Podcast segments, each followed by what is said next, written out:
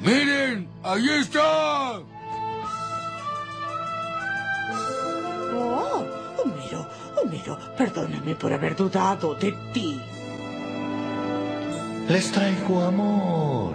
¿El amor de un hombre por una mujer o el amor de un hombre por un buen cigarro?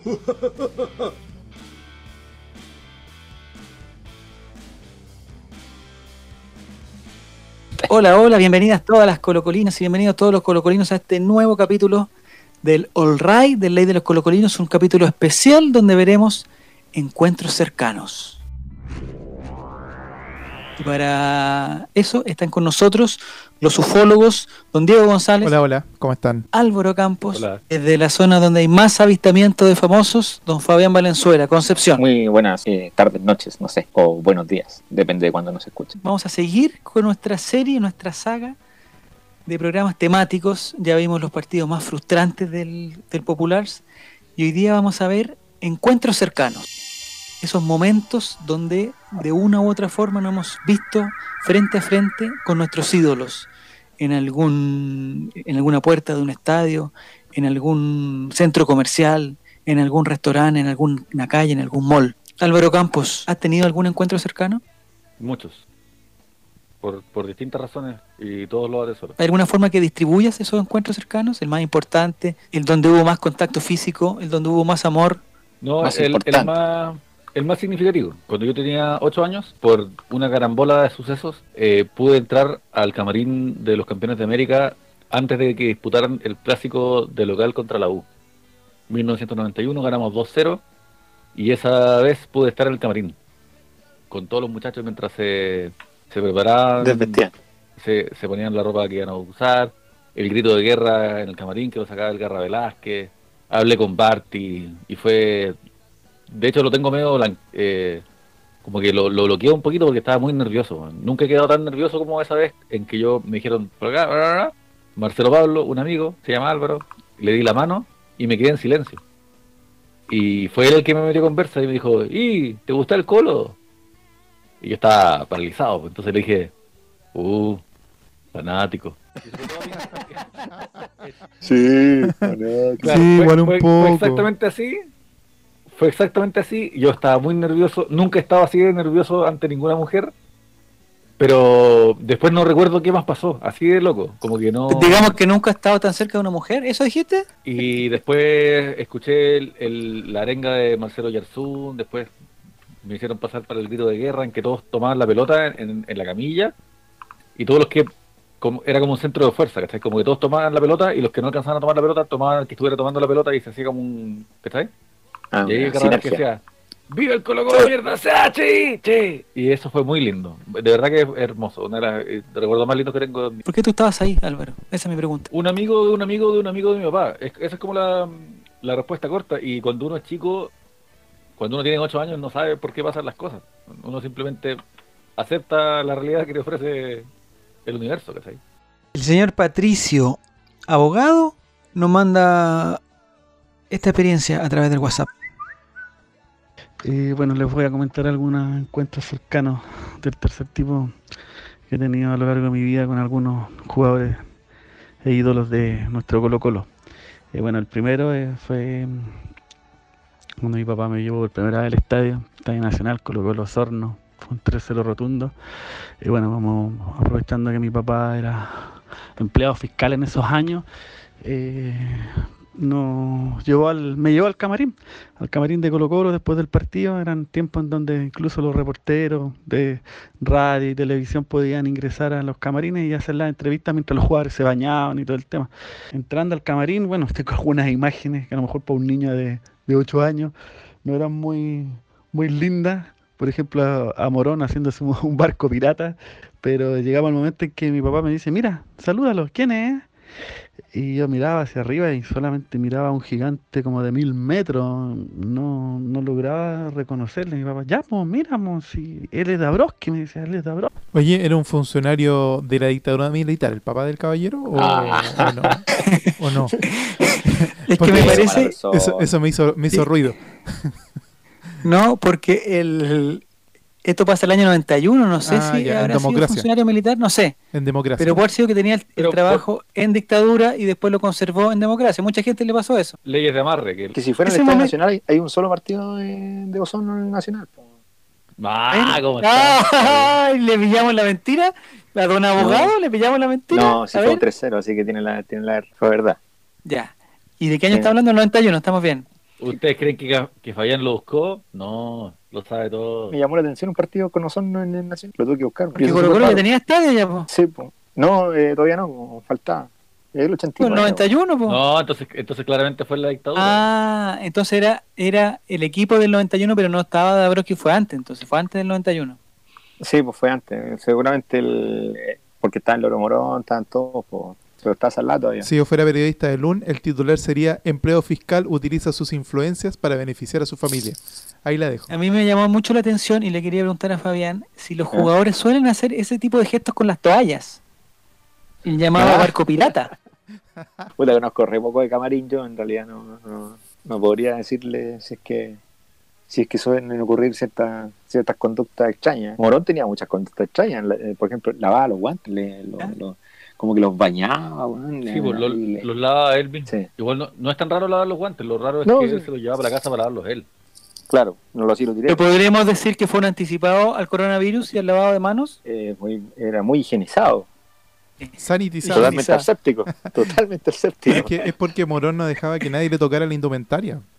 Era una cábala que él que nadie tenía se de lo tocara, siempre. claro, Morón no dejaba que nadie se lo tocara. Que es una historia Porque- que él mismo confirmó en nuestro programa, si no me equivoco. Me llamó la atención de la mucha gente que participa en esta historia cercana de encuentros cercanos, que mucha gente, que mucha gente tenía recuerdos de, de jugadores del año 91, mucha, un equipo que marcó.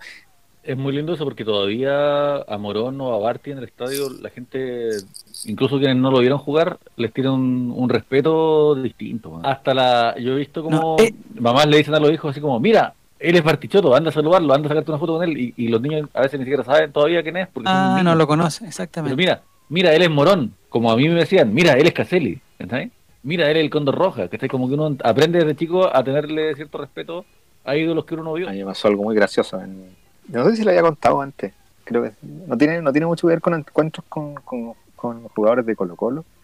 Pero sí eh, me pasó en Temuco, hace como tres años, en un partido en Colo Colo. Iba saliendo un jugador de, de, de Temuco, bastante conocido. Y eh, en una tremenda camioneta. Y llega un papá con una camiseta de Colo Colo y le dice, mira hijo, ahí va César Díaz, le dice. Yo conozco Y- esa historia.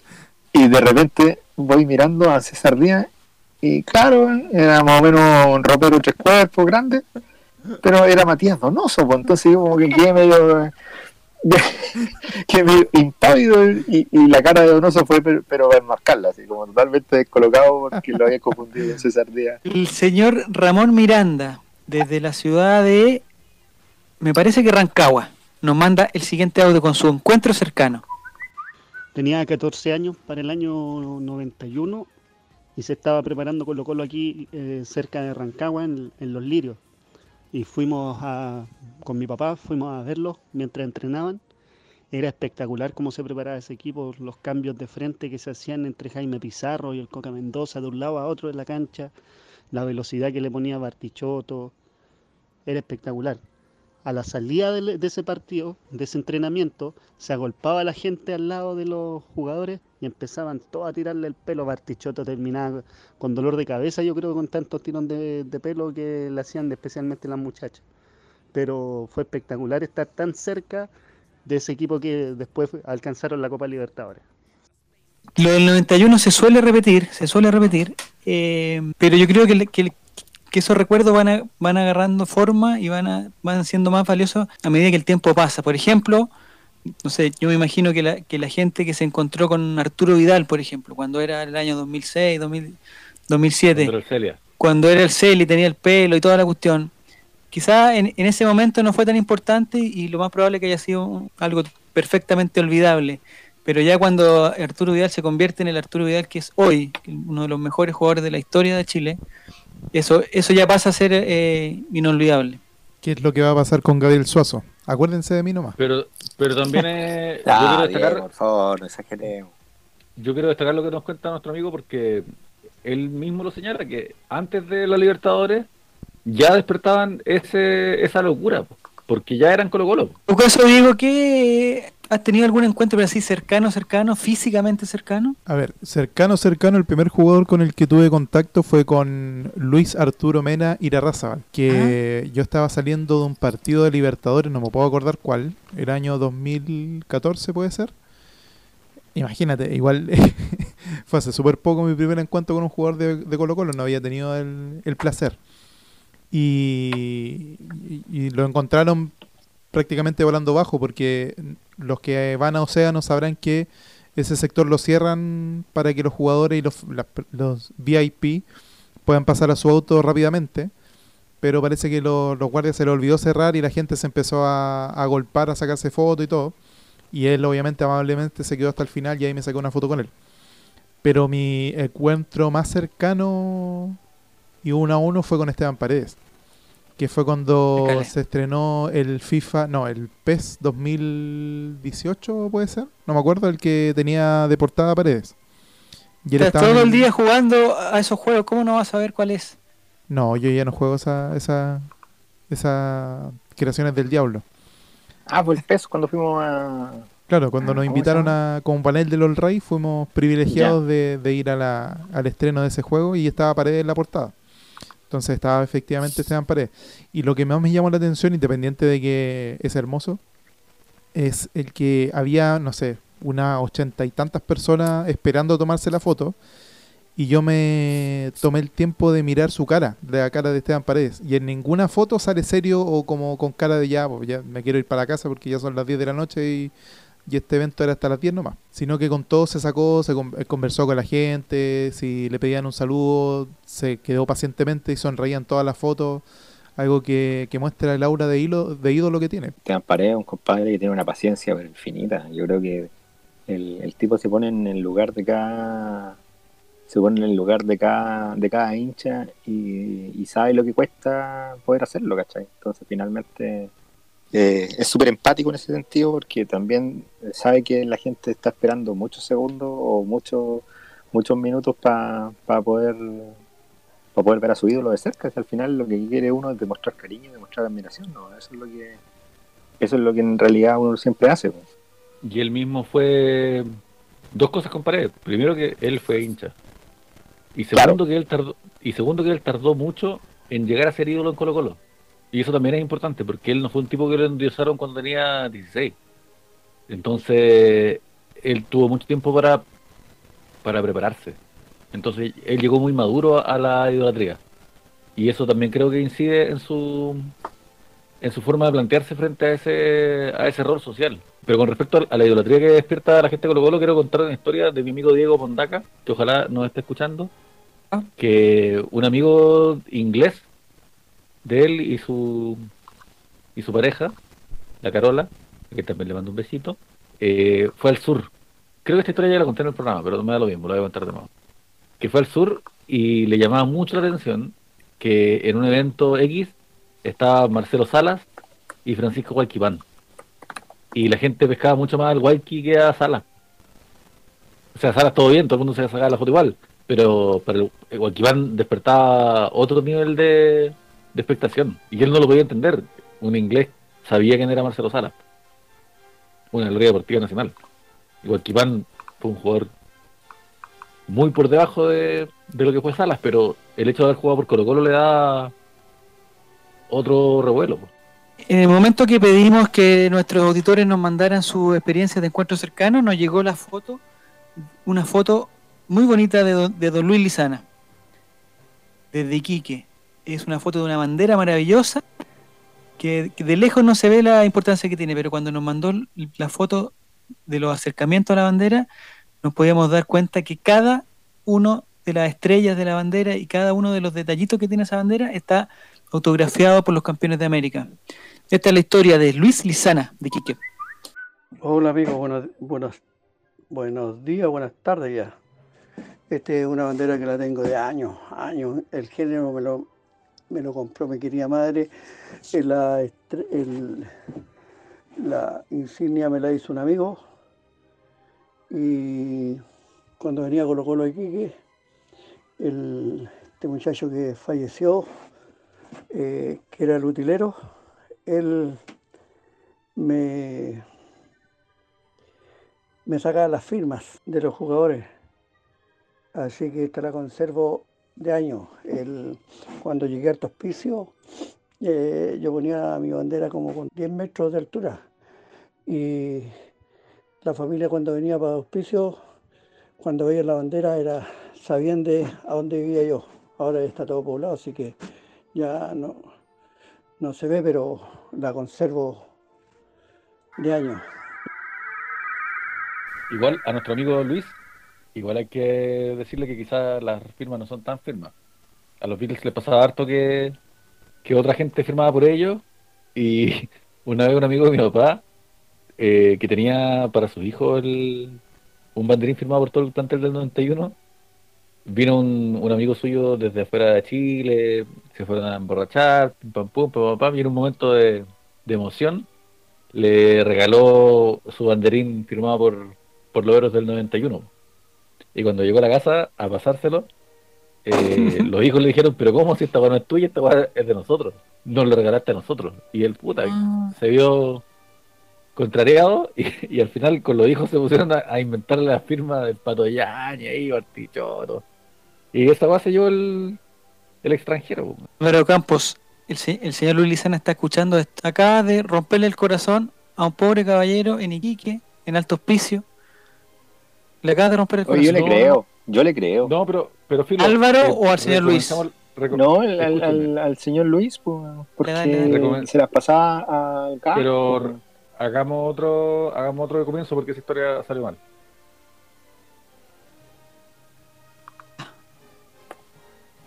Oye, qué buena historia, compañero. Oye, en Alto Hospicio tiene que haber harto, harto con la colina por allá. ¿eh? Sí, sí. Sí. Y es como típico de enarbolar la bandera para que, para que ubiquen dónde está tu casa. ¿eh? También ¿Dónde vivís tú? En la bandera del colo. estáis súper preocupado de la de la de, de, de, de demarcar tu, tu territorio y todo eso. Es como el cuando muestran la, la pampilla en Coquimbo y siempre se ven las banderas de Coquimbo a lo lejos, así, aquí en, Sí. en- pero eso pasa en Coquimbo, obviamente, y en el resto de Chile, obviamente que la que flamea es, es- es la bandera de Colo Colo, obviamente. que ha escrito libros, que ha estado cerca, que Marcelo Bartichotto te ha nombrado en las transmisiones, que cada vez que te encuentras con él te abrazan. La experiencia más importante tuya, el encuentro más cercano que hayas tenido. Yo tengo bien pocos encuentros con, con futbolistas. De, de Seas mentiroso, Fabián. No, Pero sí, en serio, sí, de verdad conozco poco, poco Y- futbolistas, a no ser las veces que la vez, la vez que conocí a Bartichotto, que, que es como más, lo más, lo más notable, la vez que con Diego conocimos a Esteban Paredes también fue como fue sencillamente espectacular para mí. Pero en realidad no, como que la- los encuentros con los, con los futbolistas para mí no, no, no- son temas. Sin embargo, me he encontrado algunas veces en situaciones un poquito más eh, extrañas con, con futbolistas, con Marcelo Espina en el Costanera Center y, y andaba, y justo eh, Marcelo Espina me pregunta eh, dónde estaba Esparta, esa wea. Es parte. Andaba, andaba buscando Esparta que quería comprarse zapatillas. Entonces yo le digo, Marcelo, sí, me dice. Ah, Eh, eh, Marcelo Espina llevaba muchos años fuera de Chile, entonces la gente como que ya no se acordaba mucho de él. Entonces fue, fue hace como, fue antes que viniera obviamente a, trabajar a Colo Colo, fue en sus tiempos que ni siquiera todavía era, era comentarista en la televisión. Era un ídolo, pero igual la gente como que ya, ya estaba más canoso, entonces la gente como que ya se, se, se se le había ido un poquito la cara. Entonces yo le voy y le digo, ahí es parte. Ah, ya vale, sí. Y yo me hice el video y le dije, yo también voy para allá. eh". Ah, será mentira. Sí, pues, entonces nos fuimos juntos allá, nos sacamos una linda fotito y le doy las gracias y todo, la ayuda y la gente ve que me estoy sacando la foto yo y se abalanzan sobre él. Y ya tenía una fila como de 10 personas cuando pasé como a los 10 minutos por ahí, así que estuve bastante rato comprando. Ya que mencionaste a Marcelo Espina, me acordé de una vez que fui al Monumental, no me acuerdo por qué, en la semana. Parece Ah, que fue re- a retirar una de las credenciales que de Copa Libertadores. Tiene que haber sido, seguramente no la entregaron. Sí. que, Mañana. que fue a pagar tu cuota de socio. No, no. te va a creer. Do- demasiado comunista para eh, ser socio de Colo Colo. No, no fui a, fui a buscar el fui a buscar las credenciales. Entonces eh, voy pasando por al lado de la sala de conferencia y pasaba Marcelo Espina y le dije, hola don Marcelo. y me dice, hola, ¿qué tal? Hola, don José. Y, y cachai que solamente eso fue para mí fue suficiente, no, no necesité pedirle una foto, independiente de que posiblemente en algún otro momento lo hubiese hecho, pero cachai que eso es lo que tienen los ídolos, porque un hola, ¿qué tal? Para mí fue como, oh, qué lindo, me, me saludó mi ídolo de la infancia. Qué lindo. El, el señor desde Viña del Mar, el señor Itur, Iturrieta, Jairo Iturrieta, que ya participó una vez con nosotros, nos mandó también su encuentro cercano a propósito de Marcelo Espina. Más memorable fue el 2006, después del partido contra Toluca en el Nacional. Eh, iba saliendo del estadio y está, está el cabezón Espina. Y ahí lo pude ver, sacamos una foto, es la primera vez que lo veía y siempre fue mi ídolo. A mí me pasó eh, que cuando hice el libro de cuentos infantiles, Ah, de eh, tuve la suerte, como ya tenía el libro escrito, y cada uno de los cuentos era como de un personaje, yo de una u otra forma traté de contactarme con esos, con esos personajes de la historia de Colo Colo. No tenía los números, no tenía nada, pero le mandaba, no sé, pues si tenían cuenta de Twitter, le mandaba un mensaje y le mandaba la foto del cuento para que cachara que no era un, un impostor. Y, y varias gente me contactó. Me contestó Bartichotto, que es un amor de persona, un amor de Un persona, amor, Un amor. pero se pasó así una cosa de que tú dices que porque porque una cosa es ser buena onda eh, y, y respetuoso y ser eh, digamos educado de contestarte. Pero Bartichotto como que se pasa de rosca en esa buena onda y es demasiado buena onda. O sea es muy es una cosa que tú esperarías de un amigo muy cercano y así esa, eso es eh, Marcelo Bartichotto. Así que todas mis, mis mis palabras eh, positivas para él. Y me llamó la atención de eso hubo dos uno fue Leonardo Vélez porque yo tenía uno de los cuentos era del pollo Vélez y el pollo Vélez porque algunos decían sí ah qué lindo cuento me, me- me lo mandan no sé qué cosa y el pollo Vélez lo primero que me dijo vente para mi casa que te quiero conocer quiero conocer el libro y me mandó la dirección así pero de una así o sea no sé si eso se acostumbra me imagino que no Me Es una persona muy confiada. ¿Y te juntaste con él? no. Sí, me junté con él, un, un- un- me pareció muy simpático. Yo tenía la, la, la imagen de él como cuando lo entrevistan típico cuando hay algún algún clásico, cuando Colo Colo anda mal, como que lo entrevistan. Se lo habrá cargado. ¿viste? Eh, pero eh, pero claro, me llamó la atención porque te- claro, era como tenía una casa de abuelito, una casa de con muchos recuerdos, eh, con muchos niños, deben, deben haber sido sus nietos, y me llevó ahí a la, a la terraza y me, me- oye, pero un, un amor el pollo belly.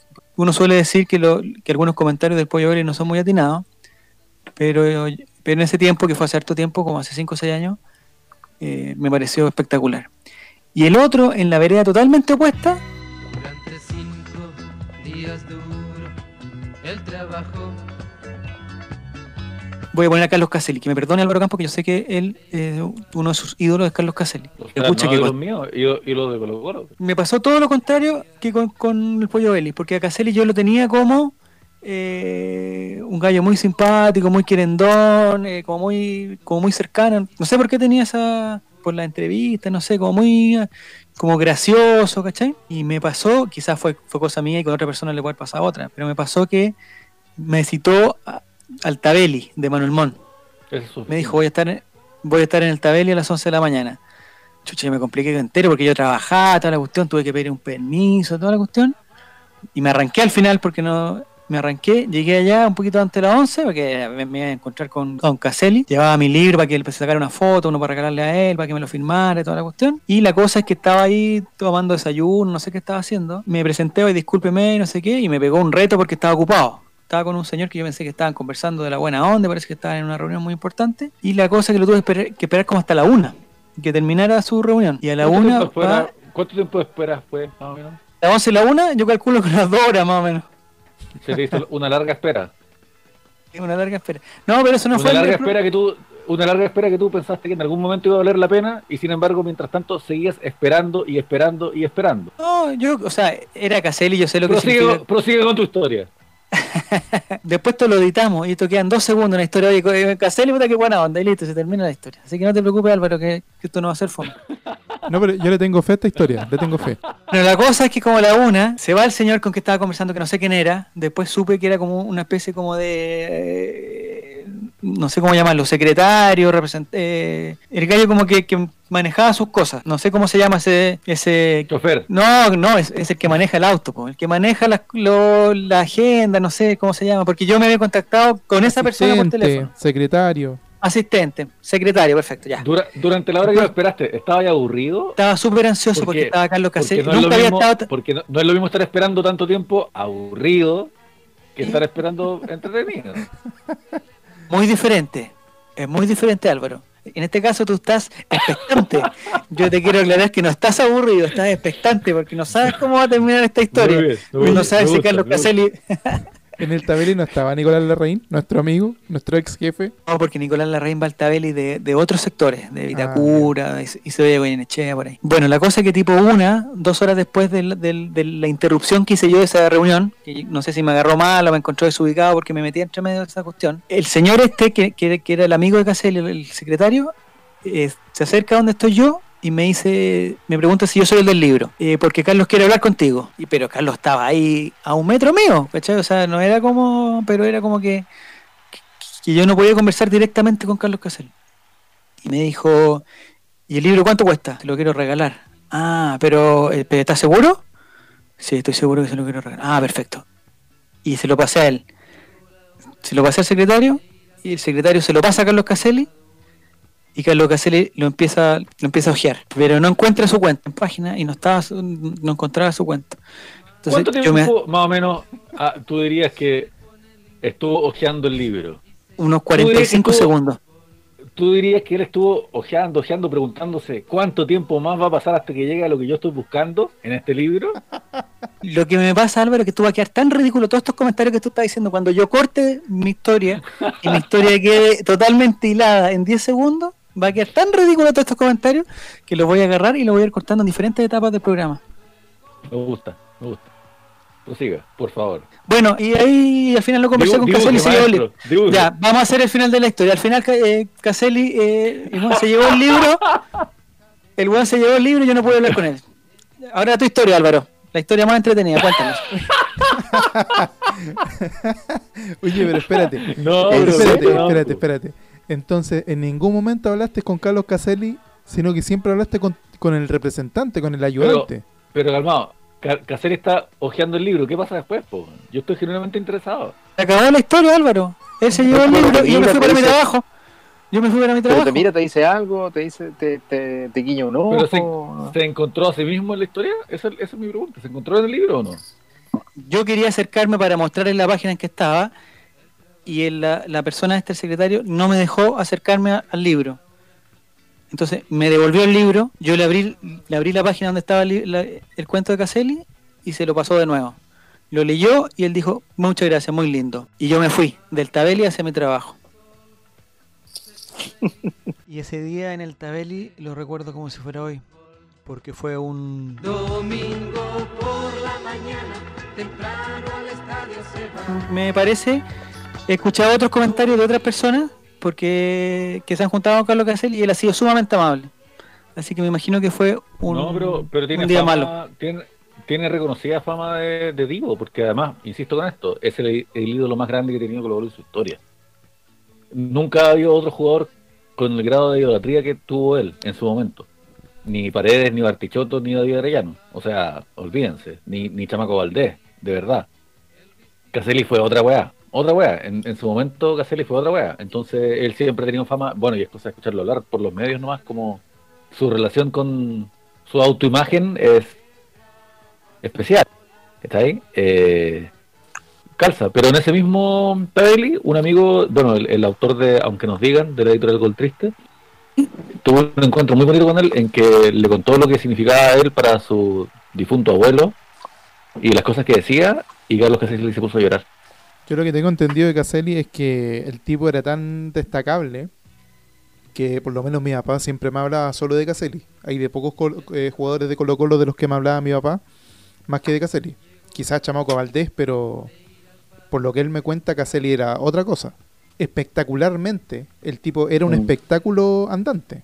¿Cachai? Y por eso la, la tele lo seguía tanto también, porque el tipo sabía lo que era el espectáculo y le gustaba hacerlo. Pero lo que decía yo que la, historia del chamaco, por ejemplo, también es un tira y afloja constante con Colo Colo. O sea, Él tuvo un, un arranque bastante espectacular a principios de los 60, pero después eh, se fue quedando. Entonces lo que pasaba es que se, se enfrentaba mucho a las directivas que había en el club. Entonces llegó un momento en que él definitivamente lo cortan del club porque definitivamente no es el jugador que, que se esperaba.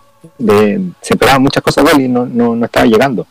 Entonces finalmente lo, lo mandan a préstamo a otro lado, lo- después vuelve casi por petición exclusiva de, de, de Lucho Álamo eh, y, finalmente te das cuenta que el, el que sí se fue, el, el que sí volvió como hijo pródigo, el que sí cumplió a cabalidad con, con que le fuera bien en el extranjero, que le fuera bien en la selección, que fuera querido prácticamente por todo, eh, era Caselli, ¿cachai? propósito de historias de, de ídolos que de repente no reaccionan como uno quisiera, nuestro amigo Patricio Abogado nos cuenta otra de sus interesantes encuentros cercanos.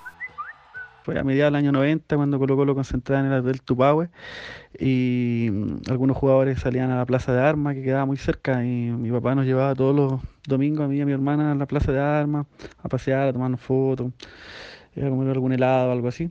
Y bueno, nos encontramos con unos jugadores de Colo Colo, entre ellos estaba Raúl Olmeño, que fue muy amable con nosotros, nos, nos saludó. eh, y en ese tiempo la gran figura de Colo Colo chilena era un volante mixto de, nombre Jaime Pizarro que se quedó adentro de la van y no quiso bajar a saludarnos. Y lo único que Ormeño atinó a levantar los hombros y decir, bueno, este es así. po". Bueno, no fue un bonito recuerdo ese. Y así que mm, nos fuimos eh, como eh, muy tristes por no haber saludado a la gran figura chilena de Colo en esos momentos. Yo también conocí a Pizarro hace como tres años atrás más o menos en el Movistar Arena. Eh, de repente voy llegando y, y justo... ¿Estaban viendo Garras de Amor? ¿Ah? ¿Estaban viendo Garras de Amor? No, andaba acompañando a mi hermana a ver Marron Fan. Esa, esa es la vieja confiable, Fabián. Estaba acompañando a mi hermana, mentira, compraste toda la entrada. Gritaste por Adam Lavín. Un show, sí dio un show totalmente claro, no como en Viña del Mar. Bueno, ya la gente ya lo olvidó ya realmente. No, pues y voy llegando y me encuentro con Jaime Pizarro. "Oh, Hola Jaime, ¿cómo estás? Le digo yo, lo saludo. Ya, pues entonces le digo, le digo, hola Jaime, ¿cómo estás? Y eh, me dice, sí, bien, ¿dónde está el baño? Y, y como que no me pesca y se va. Y quedo ahí en una pieza eh, totalmente estupefacto de que vaya a la cortada tan rápido. ¿Pero qué pasa, Fabián? ¿Tú trabajáis de, eh, eh, trabajáis de guardia? Que, que todos te, dan, eh, te piden indicaciones, dónde quedan las tiendas, dónde queda el baño. Es que una mala, a lo mejor tengo pinta de guardia, no sé, o pinta de, de, de tendero de ahí mismo, no sé, ¿cachai? Fabián, el Paco Patrullero. Es que la primera vez que iba al Movistar Arena, entonces no conocía. Oye, eso, la eso- indicación que le di además fue mala. esos pacos que los tienen patrullando en el Paseo Humada no sirven para nada más que para dar indicaciones dónde está el FP, dónde está la Te, te falló la técnica que usaste con Espina, pues le diste dicho que yo también voy por el baño.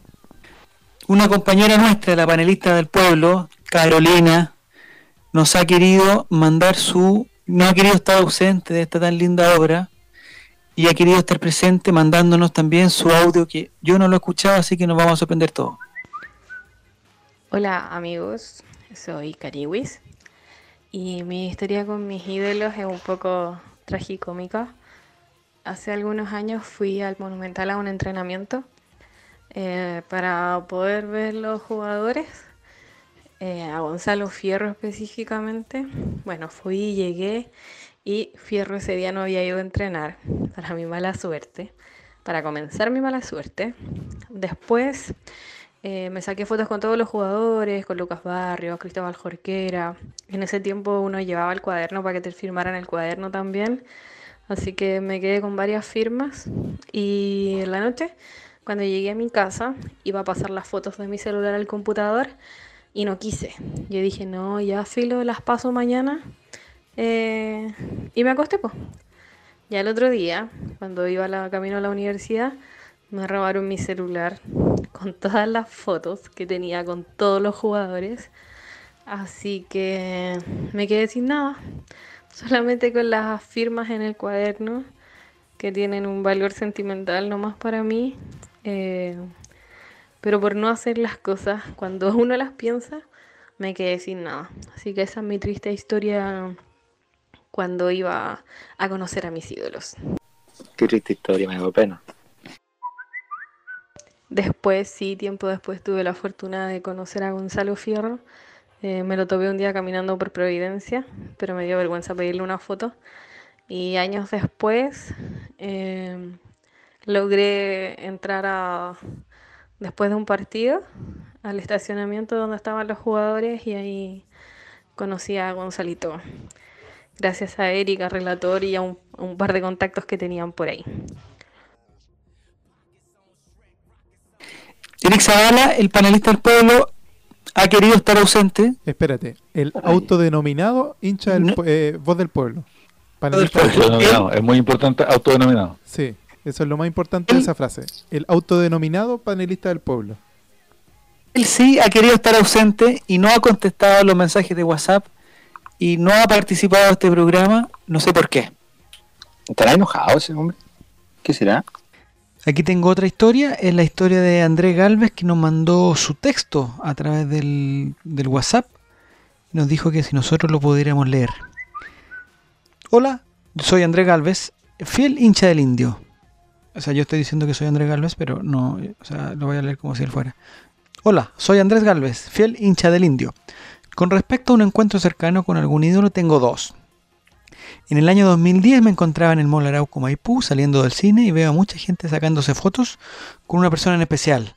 No lo veía bien de lejos, así que me acerqué al grupo de gente y en ese momento veo y estaba nuestro capitán e ídolo, mi ídolo máximo también, don Esteban Efraín Paredes Quintanilla. Quedé asombrado cuando lo vi. Una persona que solo lo veía los fines de semana por la tele y que en una ocasión inesperada me lo encuentro ahí. A todo esto, en este tiempo tenía 11 años. Adjuntaré foto. Yo aquí estoy viendo la foto, usted no la puede ver, pero yo la puedo ver. Y también durante el 2016 me pongo a trabajar en una empresa de juegos inflables. Era mi primer día de trabajo y me tocó ir a la, a la periférica población de Chicureo. El jefe de ese tiempo me decía que era muy constante ir para esos lugares porque arrendaban bastantes juegos de ese tipo. Bueno, nos tocó ir a dejar un torito mecánico por allá en una casa muy grande y especial. Llegando allá, veo una persona con un short de Colo Colo, lo que pensé, "Ah, uy, quizás aquí vivía algún jugador de Colo Colo. Además de eso, yo acostumbro usar ropa de Colo Colo en casa y ese día fui con un polerón del Albo. Siguiendo con mi historia, esas personas tenían un problema para entrar al juego y tuvimos que entrar al patio de ellos para ver dónde lo podíamos dejar y si nos podían ayudar a entrar al toro. Cuando escucho la voz de un hombre decir, ¿y qué pasa con el toro? Y en eso me doy vuelta y era, era nada más ni nada menos que el almirante Julio Alberto Barroso. Yo quedé helado viéndolo y el y me dice, ah bueno, pero si eres hincha de Colo Colo tienes que arreglar esto. Lo saludo y le doy un abrazo y le digo, pero claro, pues ídolo, para eso estamos. Finalmente logramos la hazaña de entrar el juego en el patio de ellos. Y como anécdota, cuando terminamos de dejar el juego, le pido una foto y al que había visto con el short de Colo Colo le digo que nos saque la foto. Yo maravillado con Barroso al lado y sacándome la foto. Me despido de él y sigo con mi trabajo. Finalmente veo el celular y no tenía foto. Pero el recuerdo de conocer a este referente queda para siempre. Un saludo a todos de Andrés Galvez. Bueno, por mi trabajo me tocó estar en el último superclásico donde Paredes hace el gol número 216. Y bueno, eh, ahí por ahí por allá me, me quedé a cargo de la cancha y estuve al lado de la banca. Nosotros éramos una empresa externa. Y me quedé al lado de la banca de Colo Colo y ahí pude compartir o, tuve mi, mi primer encuentro cercano con un, un ídolo como es Marcelo Pablo Artichoto que se acerca a la banca donde estaban era un partido de los viejos crack, o Colo Colo de todos los tiempos, como se le conoce. Y bueno, empezó a conversar, a tirarse las tallas entre ellos y todo el tema, y de repente eh, eh, dice, bueno, el único que jugó en Colo Colo y la U es Vasconcelos. Estaba mirando a los jugadores que estaban en la cancha. Y bueno, y ahí yo interrumpí, le dije, "Mm, disculpe, don Marcelo, pero también eh, Adolfo Neff también jugó la contra. Ay, ahí todo, y, él me miró y es como cuando estaba ahí en el colegio y la niña que te gustaba no sabía que existía ahí en el mundo y de repente dice algo algo muy inteligente y la niña te mira y, y te encuentras con las miradas y es como, oh, Me miró. bueno. Les quería contar mi historia de que mi amigo Pancho, que estudió agronomía en la Católica, eh, tuvo su despedida soltero. Me invitaron con hartos amigos, principalmente de la U, pero varios más po, que, se, que se sumaron al lote. Y el que quedó a cargo de organizar la, la velada fue un amigo de él que le decían el diablo, porque era brígido para pa carretear. po. Tenía mil historias, un weón muy, muy zafado. Y cuando llegamos, éramos varios ya, po, y llegamos y el hombre solamente había comprado tres six pack de cerveza. Esa era todo su, toda su compra porque el resto se lo había gastado en puros jales. Y obviamente todos emputecidos, po, porque el weón solamente cuando tuvo mucha plata después de recolectar la cuota de cada uno, lo, lo tentaron por ahí, no sé, y, y se gastó la plata en pura coca.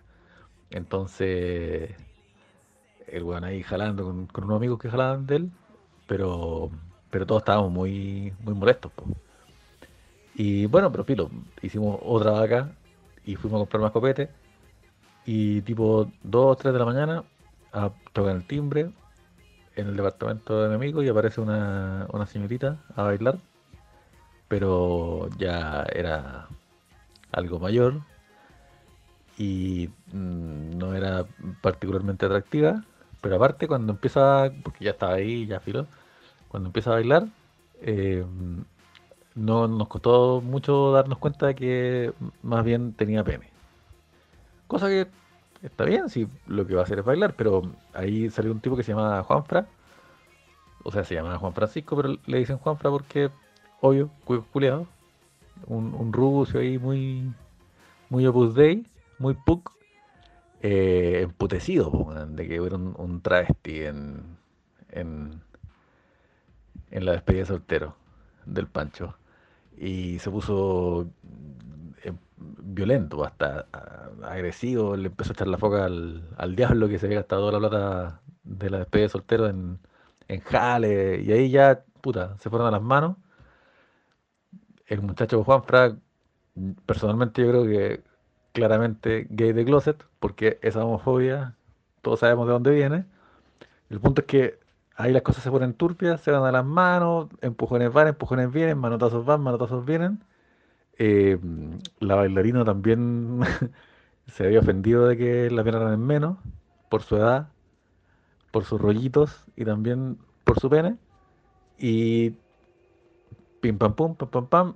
La cuestión es que este muchacho Juanfra termina mandando un mangazo involuntario, pero que manda a la bailarina contra la pantalla plana del dueño de casa, Pancho, rompiendo el televisor y aparte dejándole inconsciente. Y ahí nos urgimos todos. Ahí quedamos urgidos en serio.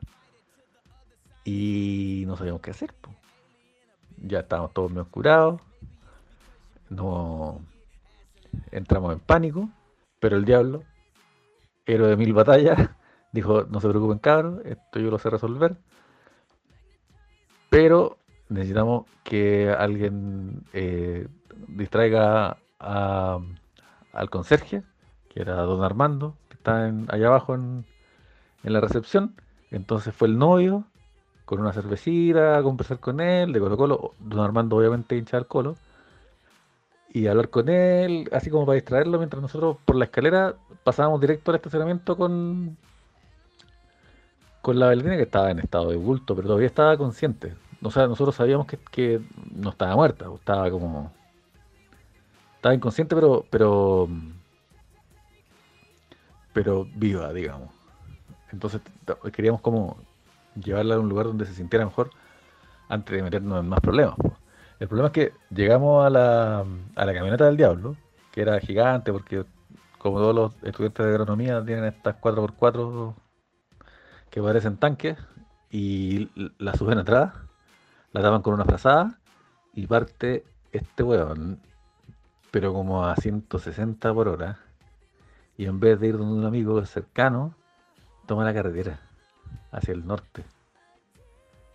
Iba como, chucha, no sé, volado por la carretera, pasándose todos los huevones. Yo iba más urgido que la chucha, urgidísimo.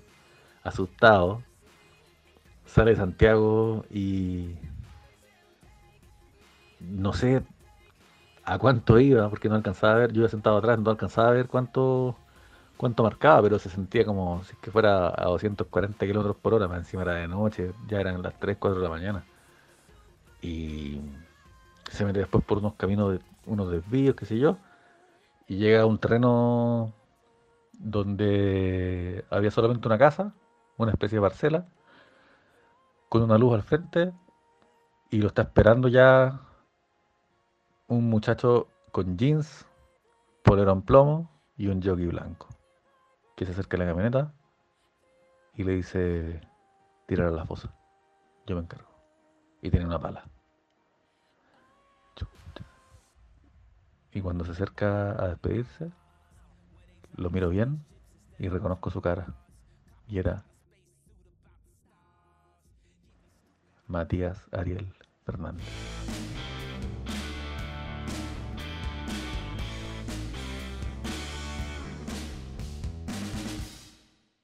¿Quieren un extraterrestre? Pues ahí lo tienen.